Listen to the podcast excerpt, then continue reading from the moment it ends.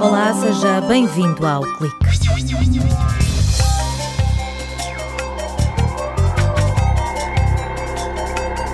Acesso mais rápido a dados e à internet em qualquer lugar e em movimento é o que nos espera com a quinta geração de comunicações móveis. Mudanças que obrigam a repensar toda a infraestrutura. A revolução está em marcha e chega em 2020. Na semana em que se assinalou o Dia Mundial do Café, Paulo Ribeiro Claro mostra-nos o poder da cafeína. O docente do Departamento de Química explica porque é que esta molécula sensacional é capaz de manter o sono a léguas. Uma equipa de investigadores das universidades de Aveiro e de Coimbra desenvolveu um biomaterial que quer competir com as resinas de origem petroquímica. As aplicações vão desde a regeneração óssea à indústria automóvel. un Uma, duas, três, quatro. Já estamos a caminho da quinta geração de comunicações móveis. Arnaldo Oliveira, investigador no Instituto de Telecomunicações de Aveiro, sublinha os critérios que orientam a evolução das várias gerações. O que as distinguiu foi uma tendência crescente para a digitalização e também os débitos que se consegue são cada vez, portanto, as velocidades de acesso à internet, que no fundo é aquilo que muitas vezes a gente mede, são cada vez mais elevadas e também o facto de, da terceira geração para a frente, ser possível acesso de dados à internet. Assistir a vídeos de alta definição no YouTube, enquanto viaja num comboio a alta velocidade, é um dos cenários que nos espera quando chegar a quinta geração. A quinta geração vai traduzir-se por velocidades de acesso à internet e a dados em geral muito mais elevadas, portanto, fala-se em velocidades à ordem dos gigabits por segundo. Também uma maior densidade de, de, equipamentos e terminais e também muito importante tudo isso em ambientes de mobilidade. Portanto, eu quero ter um acesso rápido à internet, quer esteja em casa, quer esteja, por exemplo, a viajar de carro, quero ter basicamente acesso a dados e à internet em qualquer cenário. O que está a mudar é a forma como olhamos para os objetos e a função que eles desempenham. Vamos ter, por exemplo, eletrodomésticos ligados à internet que comunicam com o telemóvel. A famosa Internet das Coisas, com milhões de dispositivos que incorporam sensores e recolhem dados, levanta desafios à arquitetura da rede de acesso móvel. A partir do momento que eu quero ter maiores velocidades e tenho mais dispositivos, como as frequências disponíveis não são infinitas. Uma das formas de fazer é reduzir o tamanho das células, que passam de quilómetros de raio, por exemplo, a centenas de metros, faz com que a gente passará a ter antenas em muito mais sítios. Uh, isso levanta um desafio em termos de instalação muito complicado, que é as antenas tão, terão forçosamente que passar a ser mais simples. E aqueles, as, os postes que a gente vê atualmente, juntamente com os contentores onde está todo o equipamento que serve à antena, vai deixar de poder ser assim, tão complexo. Arnaldo Oliveira adianta que com a quinta geração vamos ter mais antenas, que serão mais eficientes do ponto de vista energético e menos complexas, de forma a tornar a infraestrutura mais barata e fácil de manter. Além disso, como nem todas as antenas vão servir o máximo de utilizadores ao mesmo tempo, a ideia é centralizar o processamento da rede. O Instituto de Telecomunicações de Aveiro já está a testar este novo paradigma. Nós estamos, neste momento, a trabalhar precisamente na concepção, validação e teste daquilo que será a arquitetura de uma rede 5G, em precisamente naquilo que eu acabei de referir ao nível da centralização de processamento e distribuição de antenas simples, o nosso piloto pretende precisamente validar essa, essa abordagem. Portanto, centraliza o processamento, distribui as antenas simples, a ligação entre as antenas distribuídas e a central é feita de forma completamente digital, à custa de uma rede de fibra óptica, e conseguimos com sucesso ter então essa rede, segundo esse novo paradigma, a funcionar. Com a quinta geração de telemóveis, vamos assistir a um casamento entre duas tecnologias que aparentemente eram concorrentes, a fibra óptica e os sinais rádio.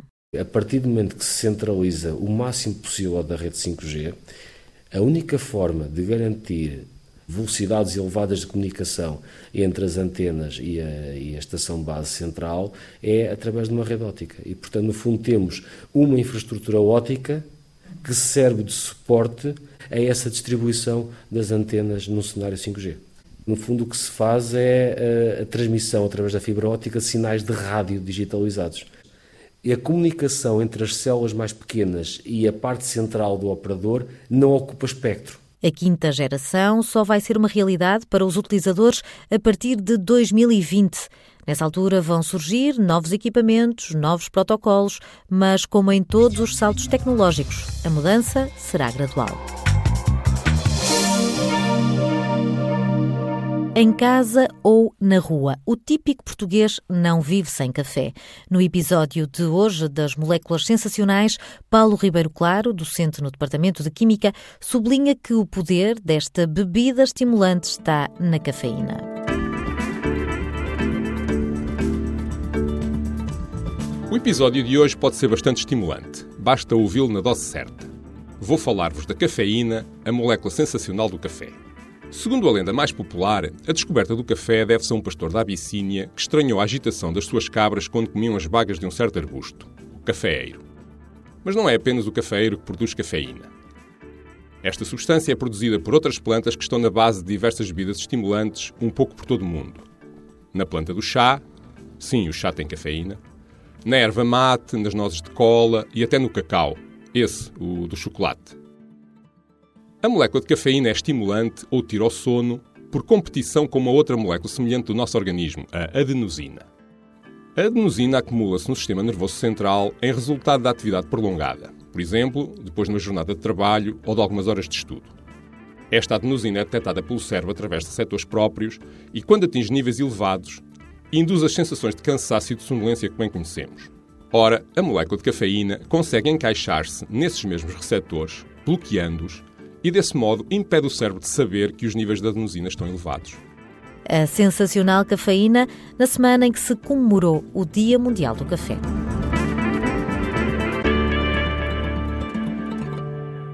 Reduzir a dependência do petróleo encontrar alternativas aos combustíveis fósseis são objetivos perseguidos por cientistas de todo o mundo.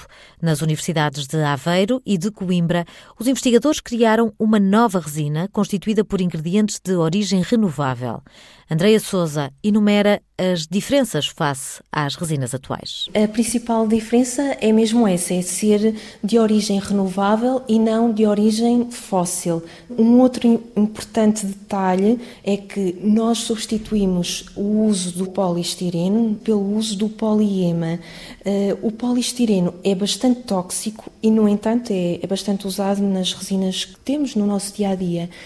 Por outro lado, o poliema é muito utilizado em várias aplicações biomédicas, por exemplo, eh, nas lentes de contacto. A investigadora do Departamento de Química da Universidade de Aveiro acrescenta que este biomaterial tem ainda a vantagem de ser hidrófilo o que o torna um candidato promissor em aplicações biomédicas. Mas estas resinas apresentam potencial em várias áreas. Desde os botões às bolas de bilhar, certos componentes da indústria automóvel, a revestimentos, vários revestimentos, etc. E também devido ao facto de, ao introduzirmos o FDCA, estamos a aumentar a hidrofilicidade, também nos uh, faz prever que estas resinas poderão ter aplicações no campo biomédico. Para além disso, os ingredientes que nós utilizamos eh, são biocompatíveis. O FDCA é um ácido obtido a partir do açúcar de plantas. Os investigadores portugueses usam este ácido para criar uma resina verde com características equivalentes às resinas de origem petroquímica.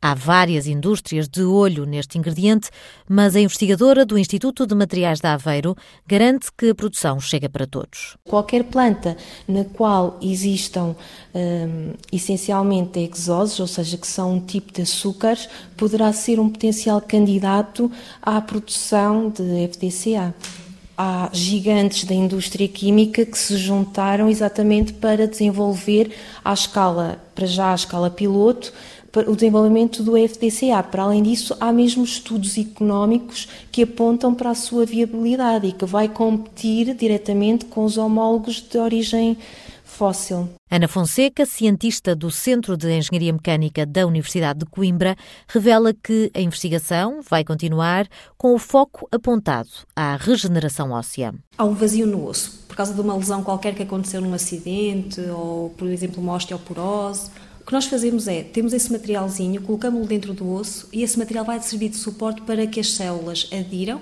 cresçam e deem origem a novo osso. Uhum. E, portanto, como os nossos materiais são teoricamente biocompatíveis, porque todos os, os materiais que foram usados na sua preparação são biocompatíveis, teremos ali aquela matriz que vai permitir que ocorra depois a regeneração do, do tecido, por assim dizer.